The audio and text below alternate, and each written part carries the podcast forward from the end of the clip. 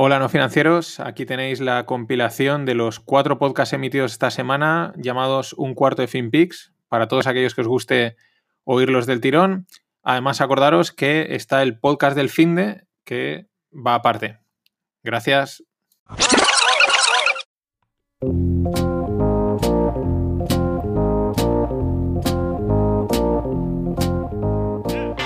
Bienvenidos a FinPix, tu cuarto de hora de actualidad en finanzas, mercados, startups, blockchain y lo que surja. Disclaimer, no se hacen recomendaciones de inversión, son solo opiniones e informaciones de este curioso mundo del dinero. Soy Mariano Angulo, esto es No Financieros y vamos al lío.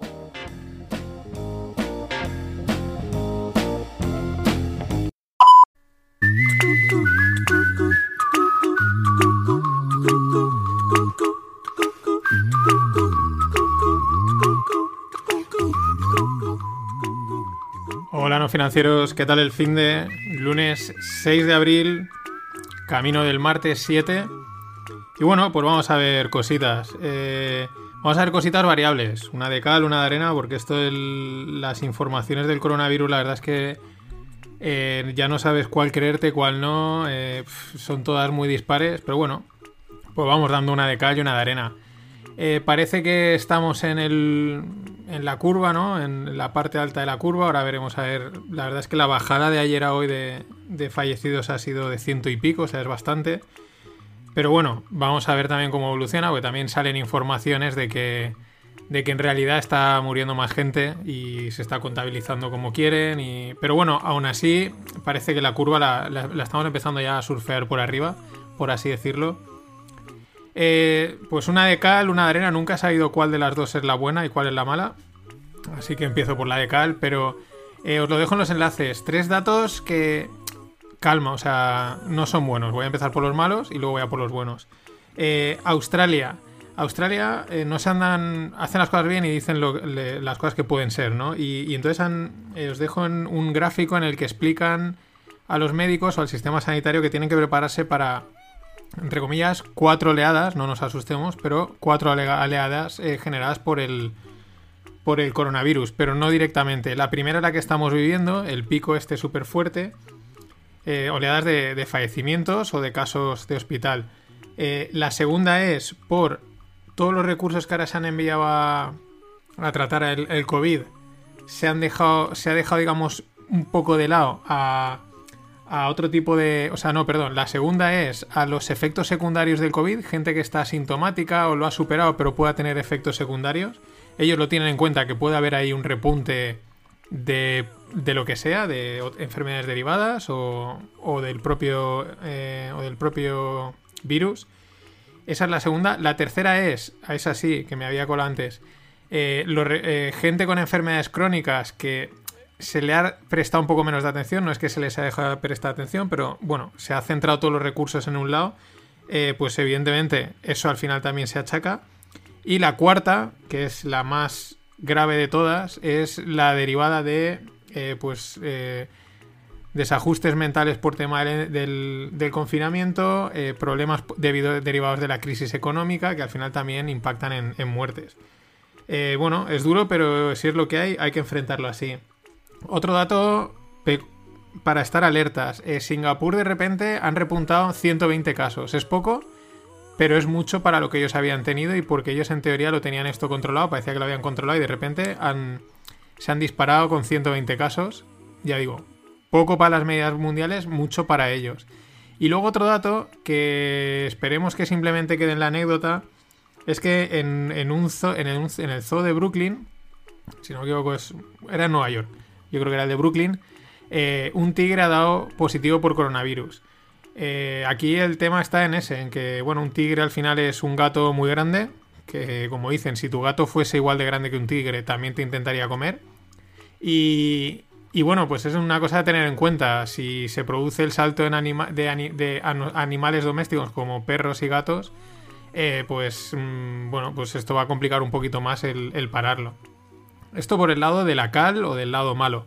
El lado bueno, si es la arena, pues Bill Gates. Eh, lo bueno de, no quitarles el dinero a los millonarios, como muchas veces se pretende, y darles y que ellos tengan el dinero es que son capaces de un euro transformarlo en muchos y al final nos beneficiamos todos. ¿Por qué? Pues porque el tío, ya dije que iba a dejar el, el consejo de administración de Microsoft y de Berkshire Hathaway para dedicarse a, funciones filantrópicas. Eh, se intuía que iba a ser el virus, el, virus este. Y bueno, va, va, va a montar siete fábricas para siete vacunas. Aun siendo consciente de que solo será una la que, la que se gaste, ¿no? Es una manera que él va a intentar de, de acortar los tiempos. Lo normal sería desarrollar una vacuna y luego ponerla en producción. Pero dice, no, vamos a empezar a producir ya siete vacunas y sabemos que de las siete solo una va a ser la buena. Pero no vamos a perder el tiempo, ¿no? Eso que avanzamos. Eh, claro, tiene dinero, se lo puede permitir, por así decirlo, pero él lo dice, dice, bueno, esto cuesta algunos billions de más, pero eh, comparado con los trillions que se están perdiendo en la economía, dice, yo creo que es un, es un coste asumible, ¿no? Esto es la, esta gente mm, piensa así y es como hay que pensar, ¿no? Hay que, en momentos de estrés la cabeza se les pone a mil y es una solución bastante inteligente siempre que te puedas permitir abrir siete líneas de lo que sea. Y luego otra cosa muy chula que os dejo en, el, en los enlaces es de un médico de aquí de, de Valencia, del doctor Peset, es un hilo de Twitter.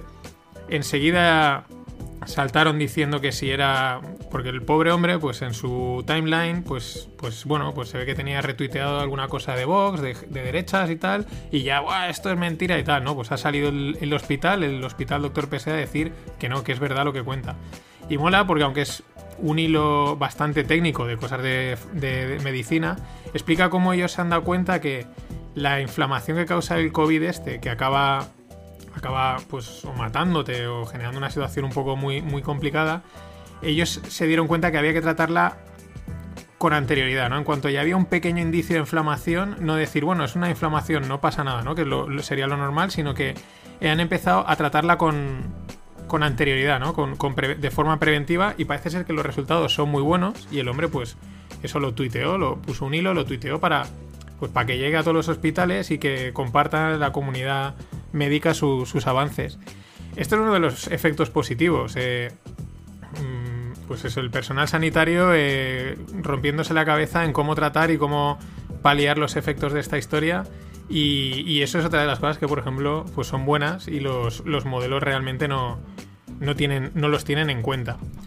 Eh, dejo la parte sanitaria y vamos con la parte económica. Hoy los mercados pues han estado muy contentos, muy muy contentos, todos para arriba.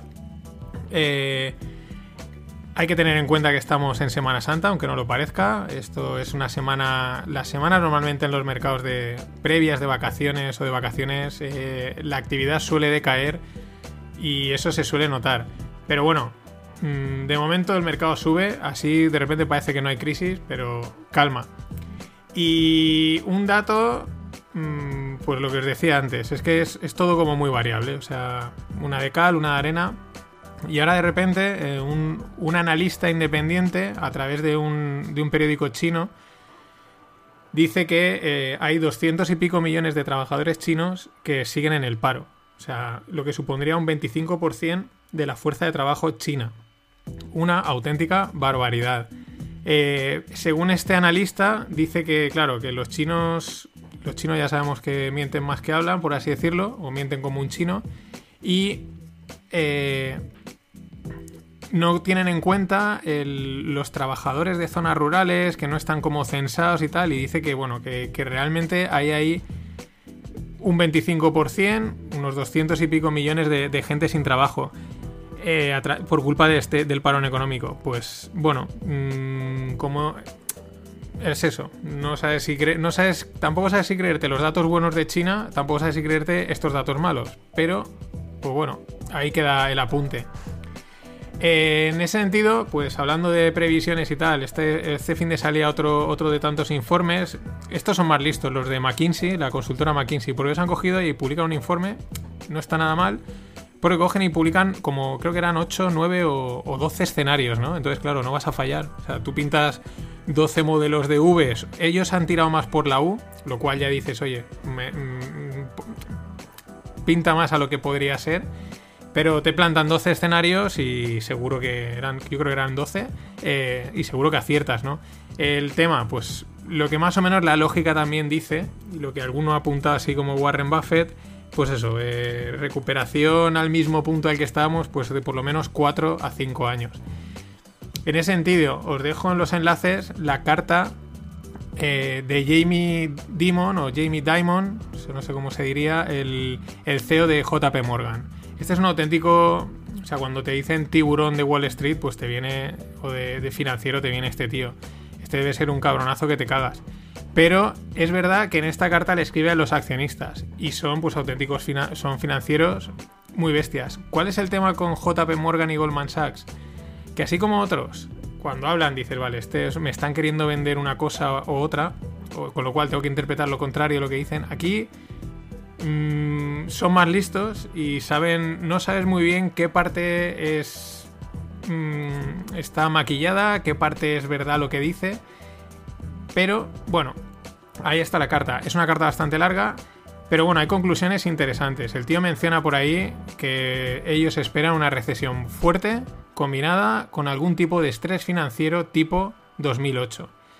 Eh, dicen que que en el peor de sus modelos econométricos, matemáticos, etcétera, el PIB caería un 35%. Es una auténtica barbaridad. Pero dicen que, como les habla a sus accionistas, dice, pero no os preocupéis porque aun en ese caso llegaríamos a final del 2000, o sea, él habla ya de JP Morgan, llegaríamos a final de 2020 con liquidez en el banco y en caso de suspender el dividendo, lo haríamos por motivos de prudencia, es decir, mm, estamos muy fuertes. O sea, a nivel de caja tenemos pasta, eh, somos un banco muy potente y la verdad es que tú lees la carta y aunque el tío sea un tiburón financiero, dices, mm, qué manera de transmitir eh, seguridad en la empresa. También le pega da un palo a los, al, gobierno porque dice que, se debería haber tenido algún plan para este tipo de cosas, dando que se está viendo que es evidente que, que las probabilidades de que pasase algo así eran altas. Pero dice que también es culpa de toda la sociedad, que tenemos que exigirnos todos mucho. Lo que duele es ver que ellos están trabajando mano a mano con el gobierno americano y planteando soluciones, eh, bueno, pues haciendo un poco de lobby, que eso también les viene muy bien, pero bueno, eh, coordinados. Eso es lo que duele porque aquí en España no sabemos, eh, bueno, por dónde van los tiros. datos. El, ¿Qué es lo que más o menos se huele de todo esto del tema de los autónomos? No hay pasta. Según nos dejó en un tuit de un periodista independiente, eh, ¿qué pasa? Que los bancos están yendo a notario a firmar el ICO, ¿no? O sea, dice, vale, vamos a firmar el, préstamo, pero no dan el dinero. entonces dice, ¿por qué? Una de dos, o no tienen dinero, que puede ser, o dos, no se fían de que el ICO, que es el Instituto de Crédito Oficial, luego les dé el dinero. Claro, aquí qué pasa? Que los bancos actuales no son las cajas del 2008, que eran todo llena de políticos y hacían lo que les decían estos, dicen, espera, no vayas a meterme en un marrón y me acabe yendo al hoyo. Y claro, eso es más estrés a nivel de liquidez para empresas, eh, autónomos, etcétera. Principalmente por una razón, porque el gobierno, las cuentas del Estado están peladas de pasta.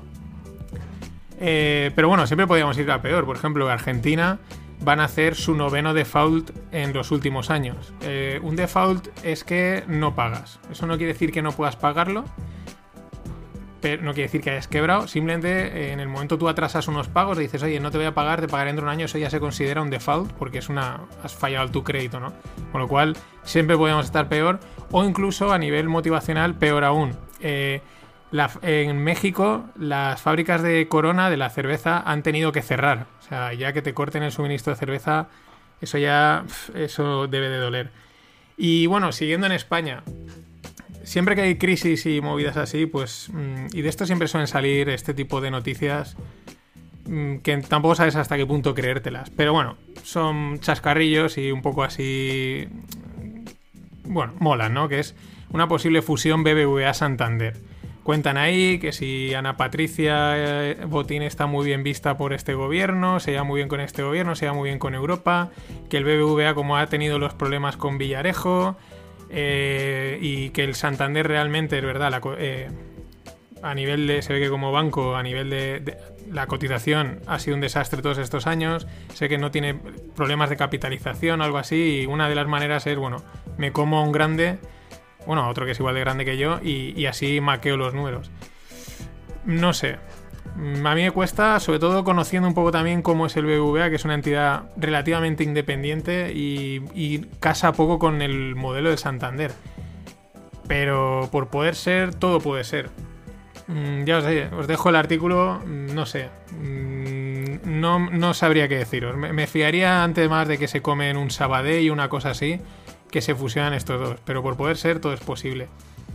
Eh, y en ese sentido, os hablo de una, startup, otro, banco digital danés llamado Lunar, que ha cerrado 20 millones de, ronda.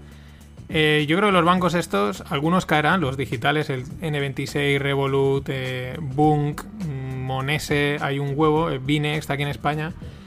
Alguno le irá mejor, pero yo creo que van a ser una, una o sea, van a ser una alternativa y una opción importante porque creo que son mucho más ágiles, dan unos servicios más actuales, mucho más baratos que muchos de estos bancos tradicionales. Eh, las cuentas son gratuitas, te permiten pagar con, no sé, comisiones muy bajas y creo que es parte por el, concepto y la estructura y que no, no tienen tantos costes. Y creo que le van a hacer daño, creo que le van a hacer daño por lo menos en la banca retail. Y luego, eh, en el mundo digital, un par de, cosas curiosas. Os dejo un hilo de Joaquín Cuenca. Joaquín Cuenca es el socio o el ex socio o amigo de Eduardo Manchón. Ya os hablé de él un día. Eran los que habían montado Panoramio, que es una startup que le vendieron a probablemente la primera startup así importante en España que se vendió a Google. Y es un hilo de Twitter en el que explica el tema de los datos, de la privacidad de los datos en Internet, el cruce de datos y cómo al final la dualidad es entre que queremos privacidad, pero también queremos que Internet y cualquier app nos dé lo que pedimos. Y para eso es importante que eh, las empresas crucen datos, a veces incluso datos anónimos, totalmente anónimos, en el momento consiguen cruzarlos con otros, dejan de ser anónimos. O incluso explica cómo datos que son anónimos dentro de tres años aparece una aplicación con nuevos datos y al cruzarlos dejan de ser anónimos. Pero está muy chulo para entender lo que hay detrás y que al final no hay una solución única. Y, siguiendo con la tecnología, eh, os, os dejo un, un, vídeo, un breve reportaje de, Nebraska, de los agricultores de, de los granjeros de Nebraska la agricultura, por lo menos en Estados Unidos, los tractores son auténticas bestias, son bestias, son auténticos mm, bicharracos, pero llenos de tecnología, un montón de tecnología. Y lo que hablan en el, en el vídeo es que en el 2015, eh, o sea, bueno, los, tractores tienen tanta tecnología que cuando le ponen, o sea, una reparación, compran algún componente, no lo pueden poner, porque no pueden instalarlo, no pueden conectarse al ordenador e instalarlo. Entonces le ponen ahí el componente, pero eso no funciona. En el 2015, John Dere o, bueno, los lobbies consiguieron que prohibir que la gente hackease sus propios tractores, simplemente que se conectase al tractor para, para, para, repararlo. Y ahora la gracia de la noticia es una proposición del derecho a reparar, ¿no? Que parece que va para adelante, en el que dicen, oye, déjame reparar mi propio tractor, dame el ordenador y el software para conectarme que eso va muy, muy más que en la línea de la obsolescencia programada, de la actualización programada, que es otro mal.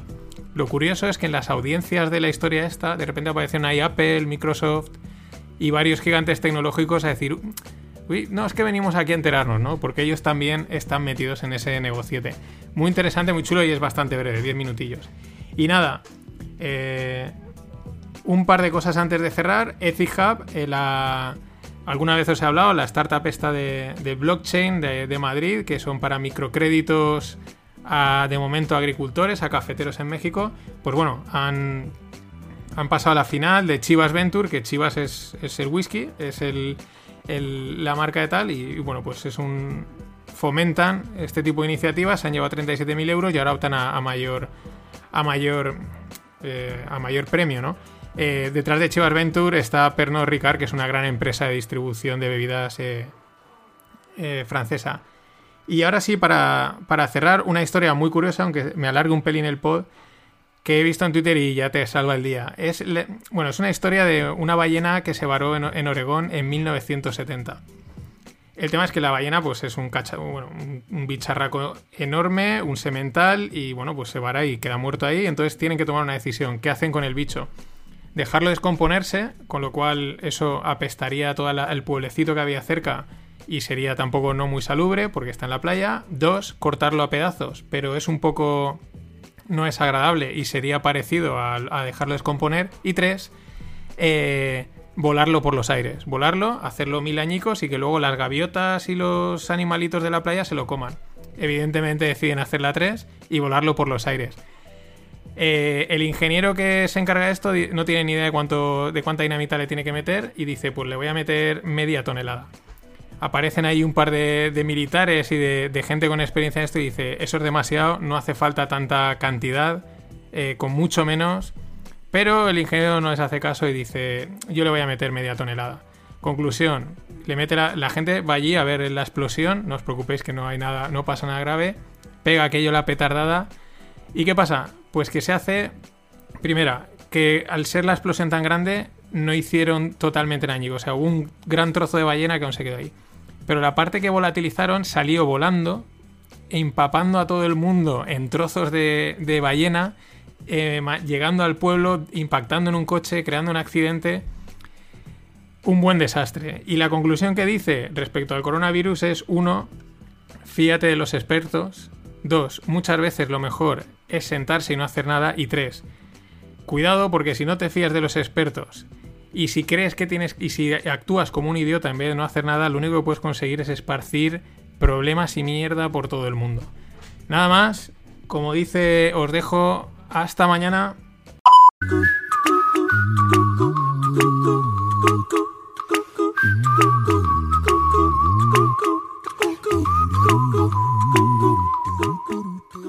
Hola a todos, hola no financieros. Estamos a martes día 7, camino del miércoles día 8.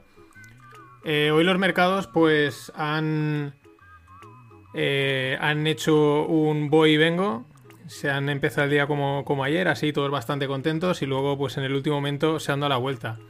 Eh, justamente pues cuando todo el mundo empieza a decir, esto ya ha pasado, ya venga el rally para arriba y sin embargo hay datos de mercado que llaman mucho la atención. Por ejemplo, eh, es un tema de volatilidad que es un poco complejo, pero digamos que hay unas, unas posiciones que son straddles y pues cuando la volatilidad sube, el straddle se hace más grande, ¿no? Y cuando la volatilidad baja, el straddle se hace más pequeño.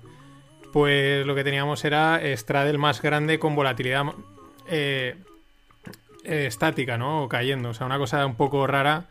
Y es porque el mercado está subiendo, pero la gente está comprando, comprando protección. Otra cosa, por ejemplo, curiosa, el, SP500 ha subido, subió en el, en el, mes de, perdón, en el mes, en el año 2019 un 31%, 30-31%, y solo desde el 23 de, de marzo, en las dos últimas semanas, hasta prácticamente entre ayer y hoy, un 25%. No ha recuperado todo, evidentemente, pero vamos, eh, cosas muy dispares. O por ejemplo, ayer eh, Boeing, la que está siempre en tela de juicio, eh, subía un 20% en el mercado americano y al mismo tiempo estaban anunciando que suspendían la, producción del 787. Entonces, bueno, pues el mercado sigue realmente eh, mm, descolocado y estos rebotes tan fuertes, pues es normal que, aparezcan en, un mercado reventado. Y luego, sobre todo, pues eso, en cualquier momento como ha pasado hoy, se da la vuelta y mañana ya veremos. Eh, más cosas desde el otro lado, desde China, ¿no? Pues por ejemplo, Wuhan el ya famosísimo Wuhan, pues eh, abre los viajes interiores. Estaba aún, digamos, permitía salir, pero la ciudad, digamos, aún está un poco bloqueado el, ir del muerte fuera de la ciudad. Lo permiten. El detalle, ellos empezaron el cierre el 23 de enero. Han pasado dos meses y medio y su cierre fue eh, total durante mucho tiempo, ¿no? Para que también nos hagamos una idea de por dónde pueden, o yo creo que deberían ir los tiros, porque como nos relajemos enseguida, eh, esto volverá a, remontar. Eh, Japón. Bueno, los chinos, hay gente que lo tiene claro y no les caen bien, como pueden ser pues, todos los países que tienen ahí en, la contornada de ellos, digamos, ¿no? En alrededor. Japón, los coreanos, Taiwán evidentemente nos traga, ¿no? El otro día, y entonces, ¿qué pasa? Que un, un, ministro de Japón ha dicho que la OMS, la Organización Mundial de la Salud, debería de llamarse la OCS, ¿no? La Organización China de la Salud, porque parece que las tengo dictando ellos. Esto cuadra bastante. Con la semana pasada veía un pues un vídeo en el que entrevistaban al, responsable de la OMS que vino la semana pasada aquí a España y a la eh, todo el trabajo que está haciendo. Eh, pues una chica cuando le entrevistaba era de otra cosa y le preguntaba por Taiwán, Taiwán y el otro le, se hacía el longir y al final decía eh, vamos a hablar de otras cosas, ¿vale? Porque bueno, hay un conflicto político Taiwán-China enorme. Eh, en ese sentido también eh, os dejo un enlace en el que, entre otras cosas, pues eh, Merkel dice que no pueden depender de China, que se han dado cuenta que una serie de productos, sobre, como por ejemplo es el tema de ese material sanitario, ya os lo estado contando que se depende mucho de ellos, no, no, no se puede depender, eso hay que traer las producciones para controlarlas desde aquí y, que no hayan cuellos de botella. Eso, pues, es una de las cosas que yo empieza, creo que están bastante claras, que va a haber una reorganización en la cadena global de suministro de, pues, de todo, de producciones y de todo. Y siguiendo un poco con el ir contra China, ¿no? El, el no hacerle caso, que al final los mejores países son los que han pasado de China, o sea, no se han fiado de lo que decían los chinos ah, desde el primer minuto y tampoco se han fiado mucho de lo que decía la OMS.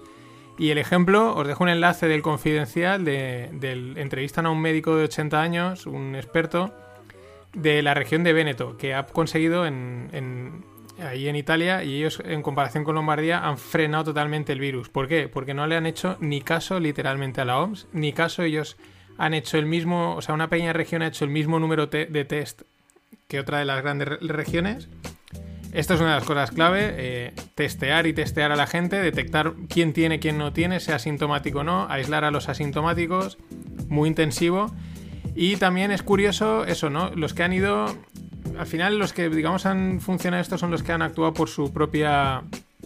Eh, o sea, por su propio instinto, ¿no? O sea, se han dejado un poco llevar fuera de, la corriente mayoritaria, ¿no? Me da igual que digan que las máscaras no son buenas, aquí todo el mundo a llevar máscaras, me da igual lo que diga la OMS, vamos a hacer esto.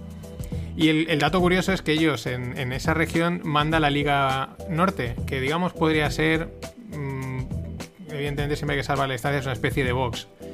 Entonces, ¿qué pasa? Que como la Liga Norte se lleva mal con el gobierno italiano, ha dicho, pues yo no voy a hacerle ni caso al gobierno, voy a hacer lo que yo creo que tengo que hacer que después son medidas muy estrictas y les ha funcionado bien. Pero está muy interesante, habla algunas cosas también de, la parte médica y, está bastante chulo de leer.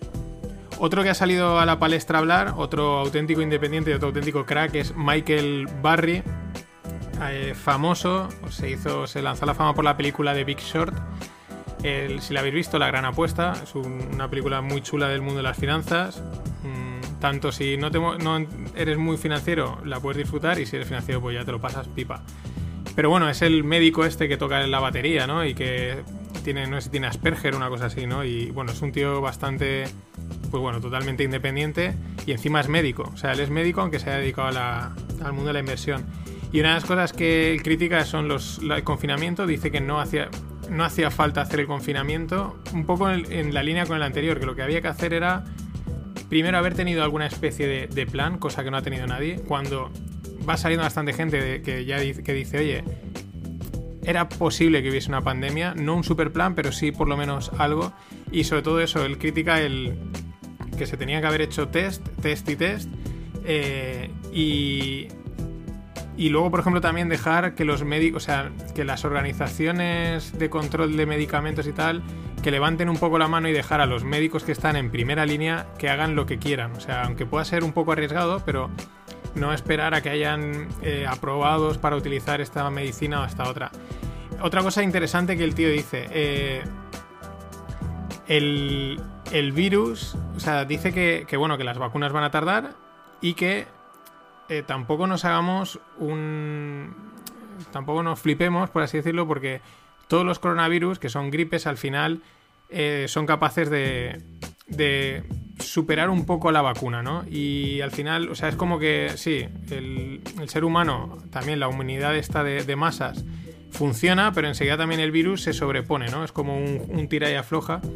Eh, que nos tendremos que acostumbrar a convivir con esto hasta que esté controlado y puede que no sea en, poco tiempo. Y otra cosa interesante que os dejo es el efecto del interés compuesto. El interés compuesto eh, se habla siempre en el mundo de las finanzas, ¿no? De una pequeña ganancia reinvertida a lo largo de mucho tiempo. Pero aquí viene en el coronavirus.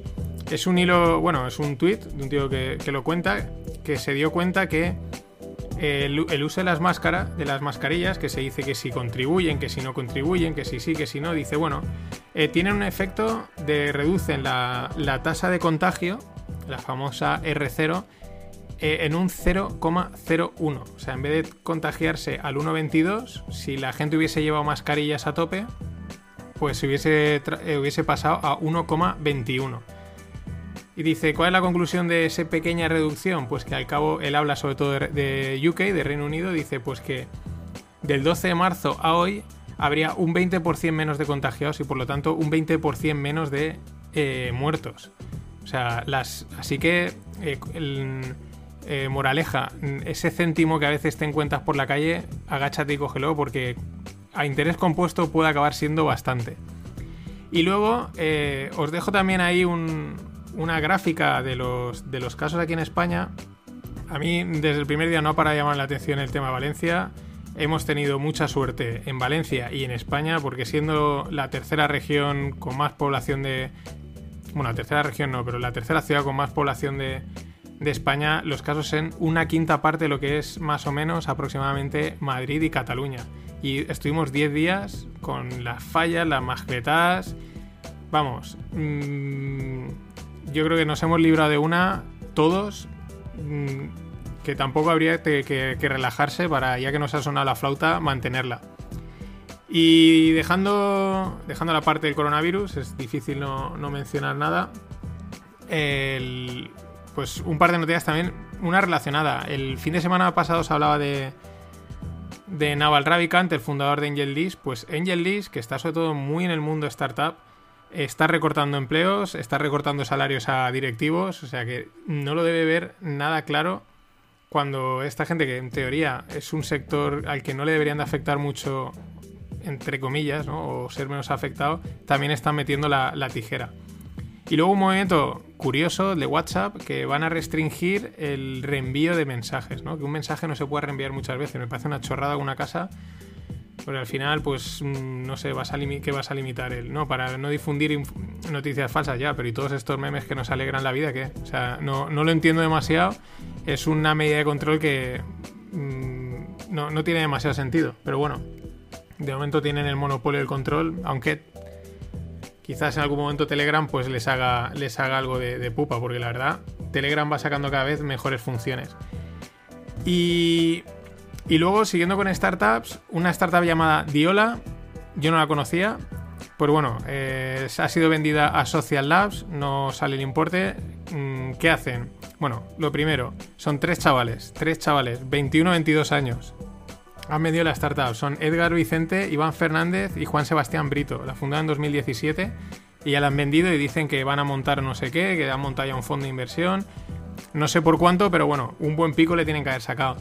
¿De qué iba la startup? Eh, de integración de, de dispositivos, más o menos. Ellos se ve que en un principio empezaron para transmitir tarjetas de visita entre móviles, pero esa tecnología luego la han desarrollado para que sin necesidad de internet ni de Bluetooth más o menos, es lo que entiendo, por estas tecnologías tan deep, a veces cuesta, o sea, tú lees la página web y no te has enterado muy bien, no acabas de ver qué es lo que están haciendo, pero más o menos es como transmisión de datos entre diferentes aparatos, entre diferentes eh, tecnologías, sin, necesidad de, de un internet o un Bluetooth, una conexión de estas. Muy curioso, pero sobre todo eso, 21 y 22 años, eh. Impresionante. Y luego os dejo una entrevista un poquito más técnica pero muy interesante de Carlos Espinal, uno del mundo este de la inversión, de Sitcam.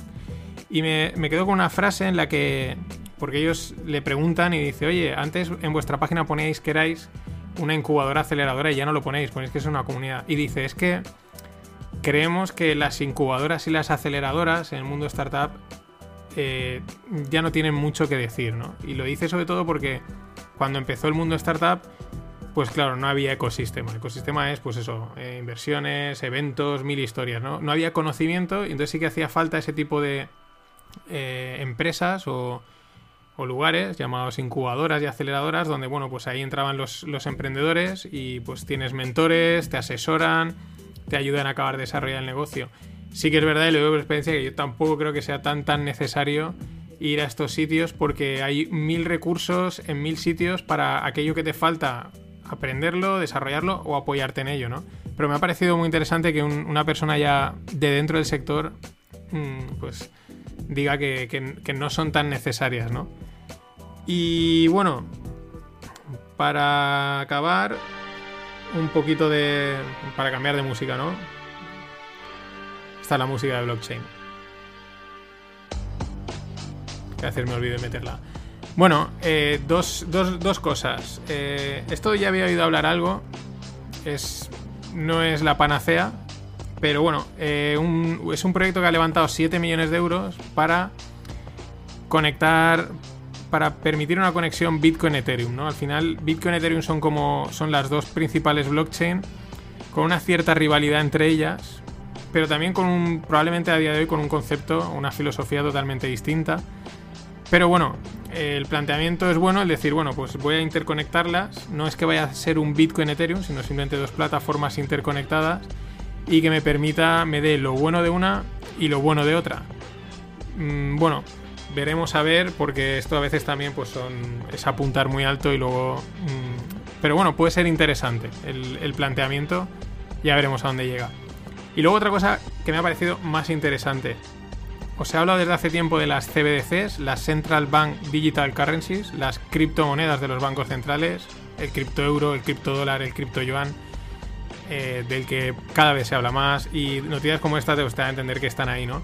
Pero la diferencia tan grande es esto es que el banco, el banco central de Inglaterra dicen que ellos no ven ningún problema en que hayan criptomonedas privadas, es decir, todas las que hay ahora mismo, ¿no? Que no, no hay ningún problema y que pues ¿por qué no? Pueden cohabitar con una CBDC sin problemas. Y, esto es lo curioso, ¿no? Los ingleses son todo lo contrario de los enemigos del comercio, son, son muy fans y, defienden mucho el comercio y la libertad de comercio y se ven cosas como esta.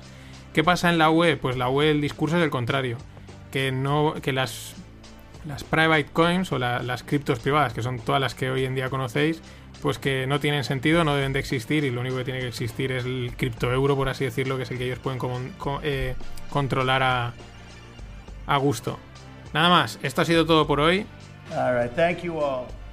Thank you all, como dice Donald. Eh, pasado un gran día. Hasta mañana.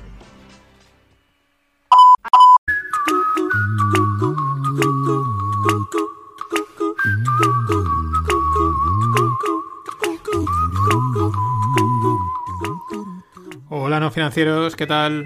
Miércoles 8 de abril, a una hora y media de entrar en el, en el jueves 9 de abril y, y bueno, eh, cuesta pensar y cuesta moverse. Yo creo que hablo en primera persona, pero porque también es lo que intuyo de conversaciones y tal. Eh, los niveles de irritación, de tensión suben.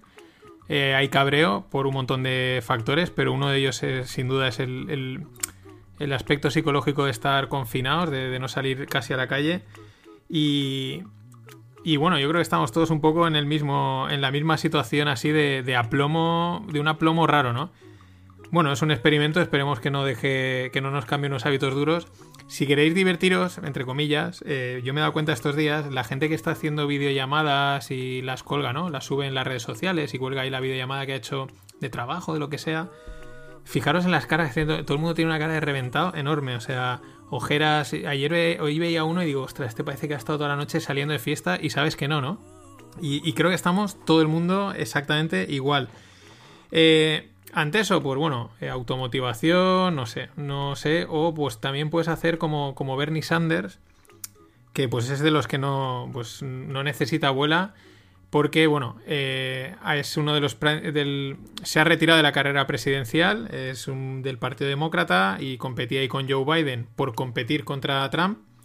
Y, se retiró, enseguida Trump se vino arriba, le dijo, le, echó, le dio las gracias a Elizabeth Warren, que era también demócrata, por, haberle, por haber debilitado la posición de, Bernie Sanders. Y, el tío con toda la cara del mundo, yo a veces yo no sé quién le lleva la cuenta a Donald Trump, pero a veces creo que se la lleva el mismo porque el tío coge, tuitea y dice, oye, los del Partido Demócrata, los votantes de Sanders tenéis que veniros al Partido Republicano. Que es como decir, oye, los votantes de, Podemos, veniros ahí a Vox o al PP, o sea, sin problemas, ¿no? Pero os dejo con las palabras, vamos a ver las palabras de Sanders porque tienen, o sea, es que esta gente también tiene su punto. wish I could give you better news, but I think you know. And that is that we are now some 300 delegates behind Vice President Biden, and the path toward victory is virtually impossible. so while we are winning the ideological battle, and while we are winning the support of so many young people and working people throughout the country, I have concluded that this battle for the Democratic nomination will not be successful. Ya lo habéis oído, que se retira, que va a aportar los delegados. Y pero es que esto, esto se lo he oído ya a varios de, de la comba de este tío, ¿no? El, bueno, estamos ganando el, el, voto de la gente joven, de los trabajadores, el, el, aspecto ideológico lo estamos ganando y por eso nos retiramos. Muy bien, o sea, es, es muy divertido, o sea, es muy es muy inteligente a nivel mediático, pero, pero cuando lo analizas es divertido, ¿no? O sea, estamos ganando, pero por eso nos retiramos. En fin, por eso digo que este no necesita, no necesita abuela. Eh, conclusión, pues los mercados han venido arriba. Mm, yo creo que ha sido por él. Al final cuesta un poco a veces deducirlo, pero mm, es que a los mercados les gusta, les gusta, les gusta Trump. Eh, mercados americanos. No es que les guste ni les guste, no les ha ido mal. ¿Cuál es la diferencia? Ya os lo he dicho muchas veces. A los mercados la incertidumbre, no, bueno, a los mercados y a las personas no nos gusta. Entonces, parece que retirarse de Sanders eh, evidentemente ya deja claro quién, quiénes son los dos que van a pelear, Trump y Biden, pero parece que Trump lo tiene bastante hecho. Eh, a día de hoy. Entonces, claro, eso a los mercados le gusta porque dice, bueno, esto tío lo sabemos lo que hace, lo controlamos, eh, está todo más o menos claro y eso es da tranquilidad. De hecho, la prueba es que el, el SP500 y el Nasdaq, que son los americanos, se han venido arriba, sin embargo los europeos apenas se han movido. Y en estos días de tanta volatilidad y tanta incertidumbre es raro que no vayan acompasados. Y yo creo que ha sido por, por esta noticia. Siguiendo con Trump y. Perdón, con Trump y la OMS, pues. Si ayer Japón le daba el palo a la OMS diciendo que es una organización china de la salud, pues eh, Trump se unía por la noche y decía que, que se van a pensar el dinero que le aportan a, la OMS. Ellos son los, que más aportan, prácticamente el 50% del presupuesto, porque claro, eh, han fallado en su cometido. Eh, encima están criticando todas las medidas que hace eh, Estados Unidos y son China-centric, dicho por, por Trump. Os dejo un enlace de un periodista en el que, bueno, pues mmm, duda un poco del papel de la OMS, sobre todo en los últimos tiempos, en los que después del, del brote de ébola tenían que haberse puesto a trabajar en programas para, para atacar la pande cualquier pandemia a nivel mundial y en vez de eso pues han estado con los rollos de el cambio climático y alguna otra cosa más que, que al final se han demostrado que eran pues bueno que no eran tan tan emergencia eh, que no eran tan, tanta, eh, tanta emergencia. Una de las cosas que dicen, que es lo mismo que decían los japoneses, es que al final eh, pues la OMS está llena de muy buena gente, con muy buenas intenciones, pero son unos burócratas sin demasiada experiencia de campo. Bueno, la crítica está ahí y poco más podemos decir. Eh, veniéndonos a Europa, pues hoy por la mañana fallaba la reunión del Eurogrupo para ver el plan de medidas que toman para, para ayudar. Y claro, es que cuando uno va a los datos, yo, yo quiero que, o sea, que España salga adelante, pero es que te pones también en la piel de ellos y dices que es muy difícil apoyar a España, a Italia, a Grecia, a estos países, porque es que os lo dejo en los enlaces. Eh, son datos del tercer trimestre de 2019. España es el tercer país con mayor déficit público de, de, una larga lista, no solo de europeos, sino de países, bueno, con unas economías relativamente en orden. Eh, somos el segundo país con menor ahorro público de otra larga lista. Es que con esos números al final Alemania dice, ¿qué pasa? Yo aquí, Alemania, Holanda, hago los deberes, me aprieto el cinturón, tú despilfarras y tengo que yo que encima ahora ir a salvarte los, los muebles, pues te los salvo pero con unas condiciones X, ¿no? Entonces es normal. Eh, siguiendo con la parte política, tangencialmente, o sea, es, es, una cosa, pero, o sea, lo que os voy a comentar tiene de política, pero la idea es otra. Eh, ayer, perdón, hoy se ha hecho una, una, manifestación online para echar el gobierno. Y entonces yo me ha llegado y digo, bueno, voy a entrar a ver esto. Y habían pues casi 500.000 personas conectadas. Dejando a un lado la parte política, ya os digo, no, no es el, el, motivo de este comentario, era. Es que me ha hecho reflexionar, o sea. ¿Para qué, quieres una, ¿Para qué queremos una manifestación ya física? O sea, yo no he ido nunca a ninguna, pero ¿para qué ir a la Castellana o no sé, a la Avenida Cataluña o donde sea, donde se hagan las manifestaciones? Aquí en Valencia, en la calle Colón no sé, ¿para qué? Si es que luego para que uno haga, uno diga que han ido 20.000, el otro 200.000, un periodista haga unas fotos en unas calles donde no hay nadie, el otro las haga en plano corto para que pase más gente, le hagan la foto al tonto que va con la bandera de turno que no toca para que digan que no sé qué.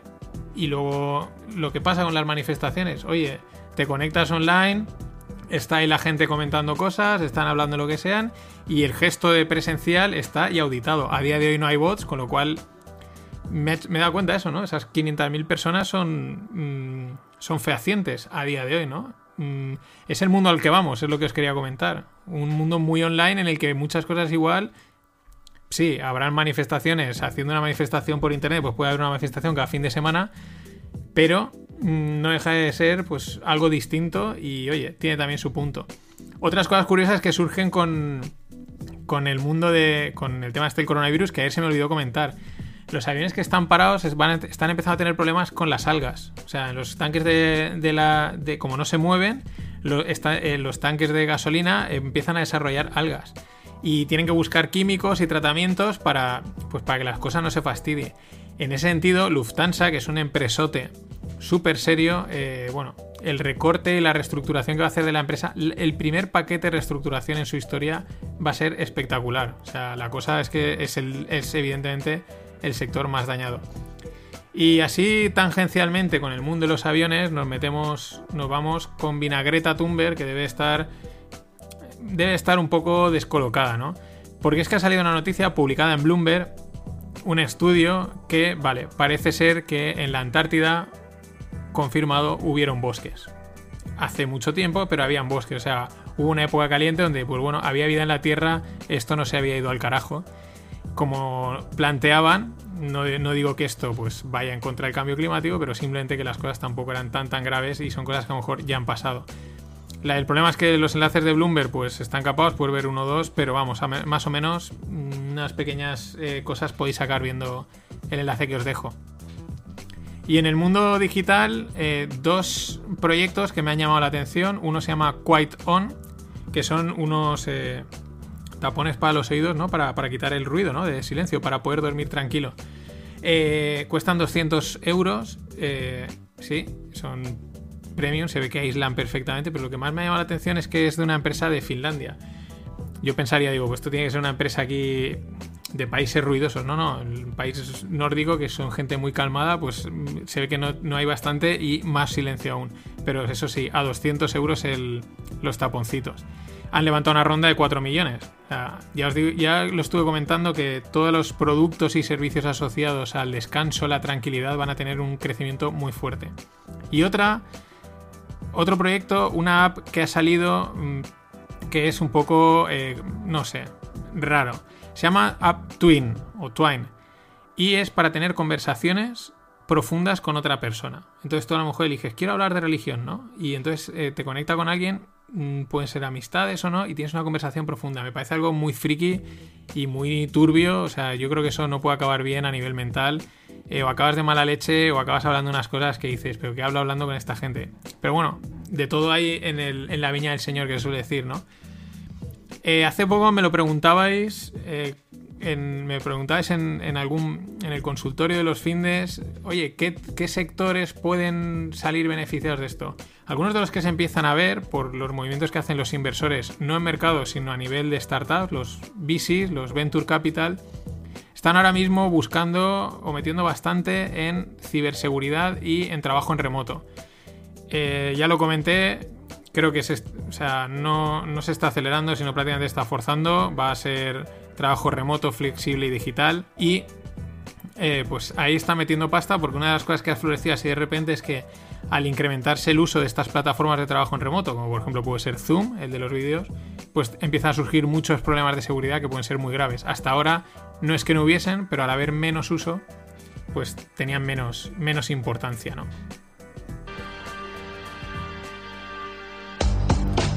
Y entramos con blockchain, aunque no lo parezca eh, en la primera noticia. Eh, os hablo de Jack Dorsey. Eh, Jack Dorsey es el fundador de Twitter, es un promotor del mundo blockchain y bueno, pues una tiene Twitter y otra empresa se llama Square, que es de, pagos online, donde también se pueden hacer pagos con criptomonedas y tal.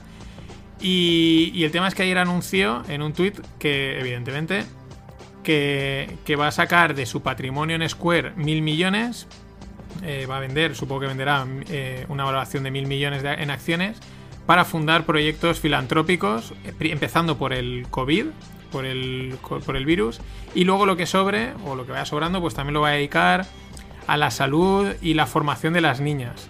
Él sobre todo va enfocado a África, él hace unos meses estuvo un montón de tiempo en África recorriéndolo y fue muy consciente del problema y, y quiere fundar esto. ¿Cuál es lo interesante y por qué lo meto en el mundo blockchain? Aparte porque él esté involucrado.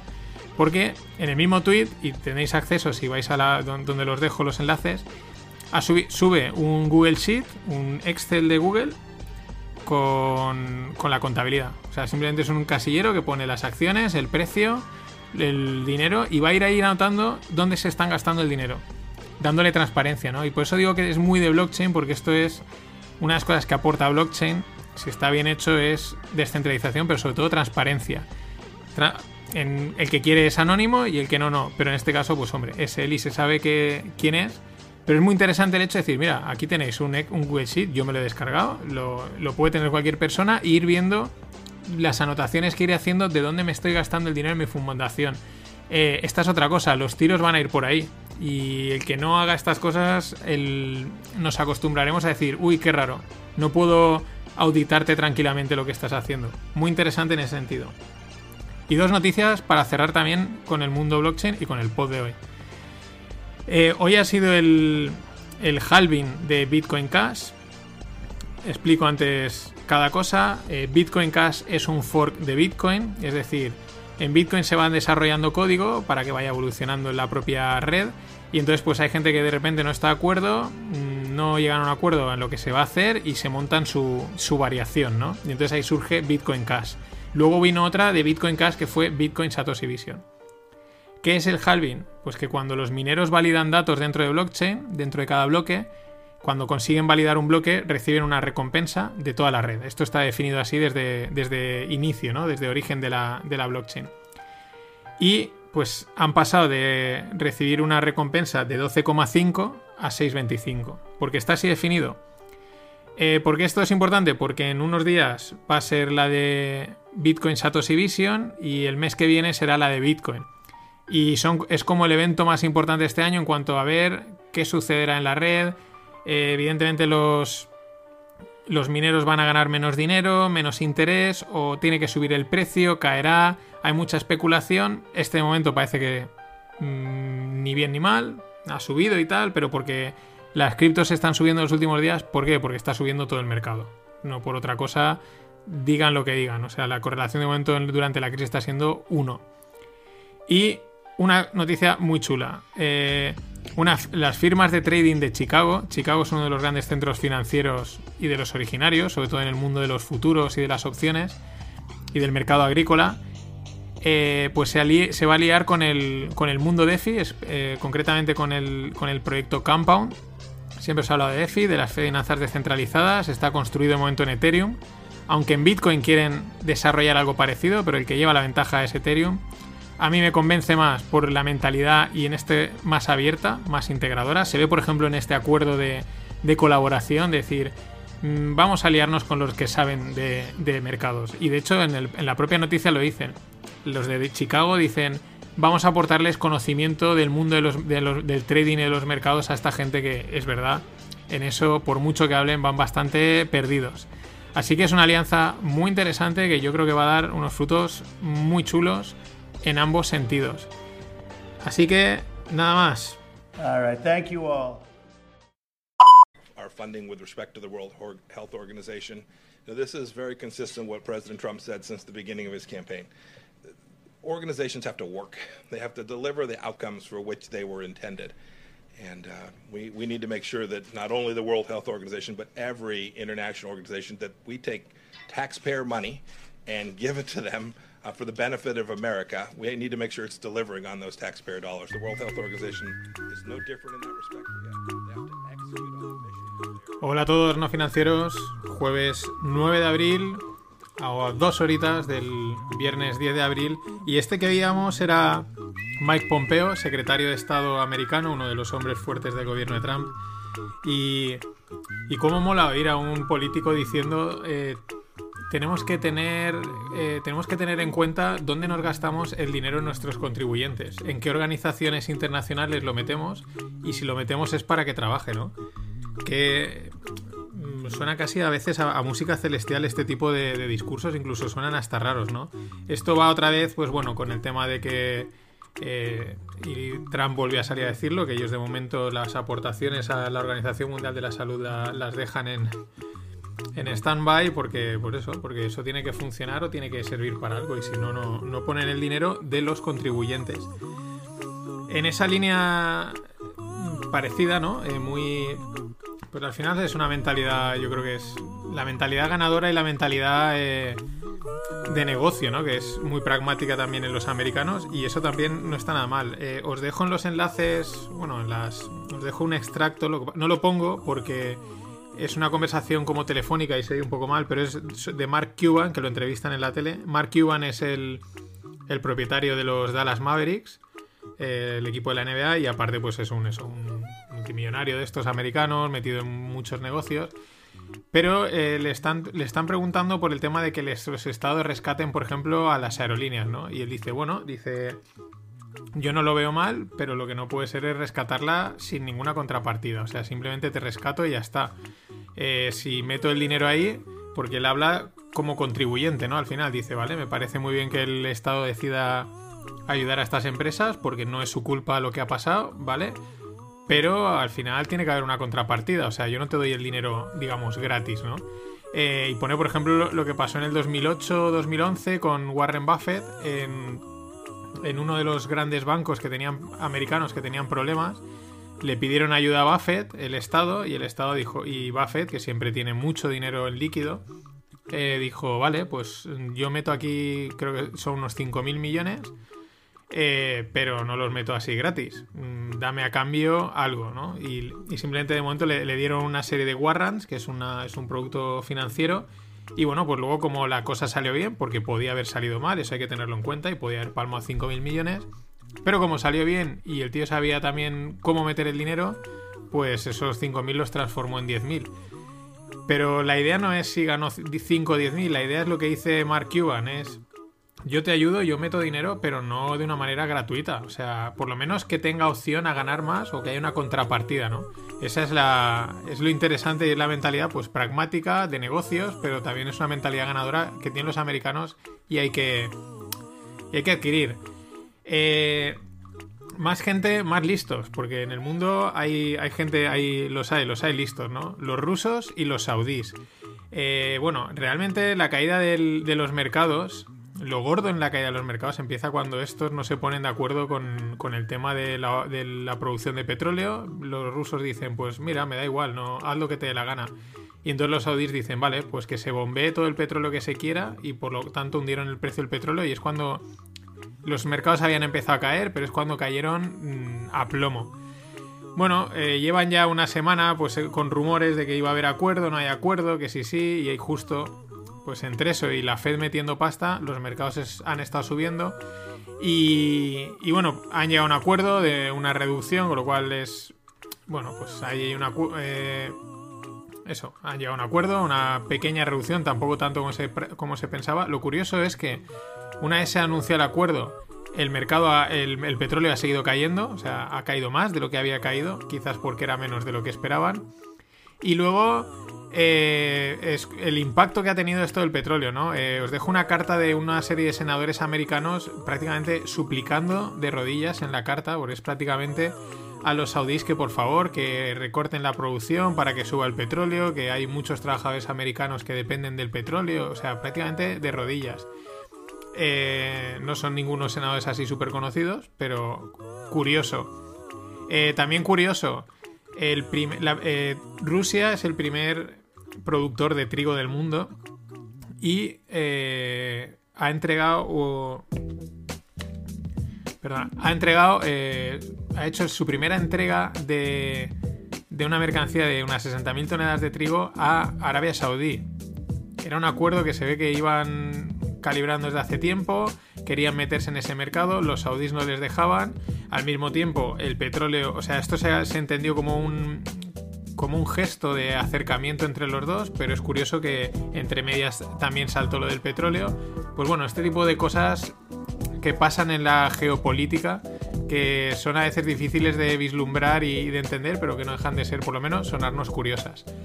Igual de curioso y de avispados los saudíes. En estas caídas del petróleo han de los y de los mercados han aprovechado para tomar posiciones en empresas petroleras europeas. Empresas como Equinor, de Noruega, Shell, holandesa, Royal Dutch, holandesa, Total, francesa, Eni, italiana y, y ninguna más. Porque en Repsol no han tomado, no han tomado posición.